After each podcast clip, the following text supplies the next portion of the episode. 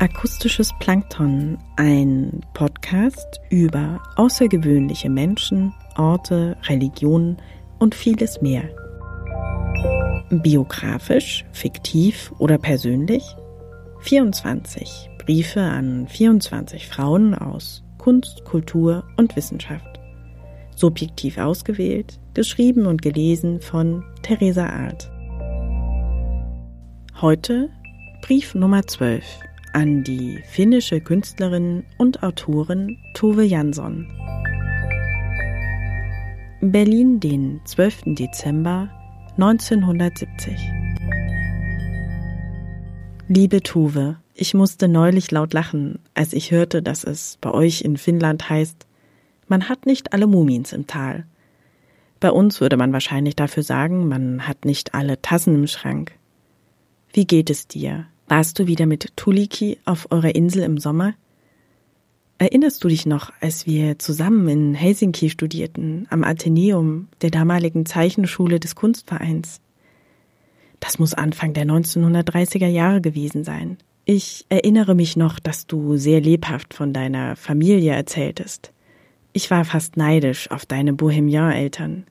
Beide Künstler, nur deine Mutter Hamm steckte natürlich zurück und ließ deinen Vater eine Karriere als Künstler aufbauen und arbeitete mehr für den Unterhalt der Familie, indem sie kleine Grafikarbeiten anfertigte. Ich weiß, du hast immer sehr viel von ihr gesprochen und gemeint, sie wäre die eigentliche Muminmama.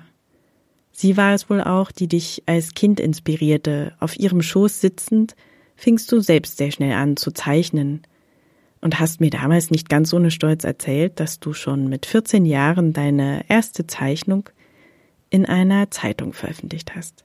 Von deinem Vater erzähltest du damals ebenfalls sehr euphorisch, aber vor allem in seinem künstlerischen Schaffen schien er den prägendsten Eindruck auf dich zu haben. Als ich später erfuhr, dass deine Brüder ebenfalls Künstler geworden waren und sie dir sogar mit den Mumien, Comics oder anderen Arbeiten aushalfen oder ihr ganz einfach zusammengearbeitet habt, dachte ich mir, es ist gut, dass all das Talent einen Weg findet. Du schriebst mir damals, dass es dir nicht gut ginge.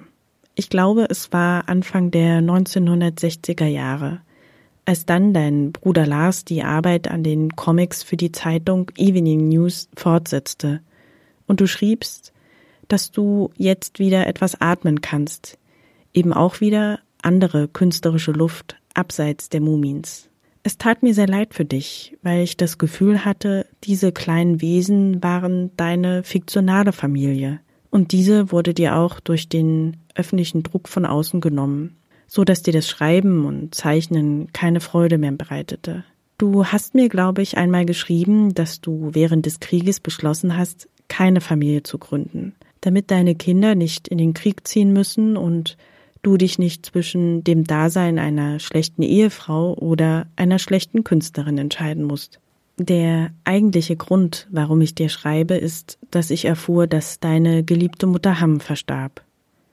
Nun ist deine Familie immer kleiner geworden und du bist mit deinen Brüdern übrig. Ich weiß, der Verlust deines Vaters war ebenfalls sehr schmerzlich für dich.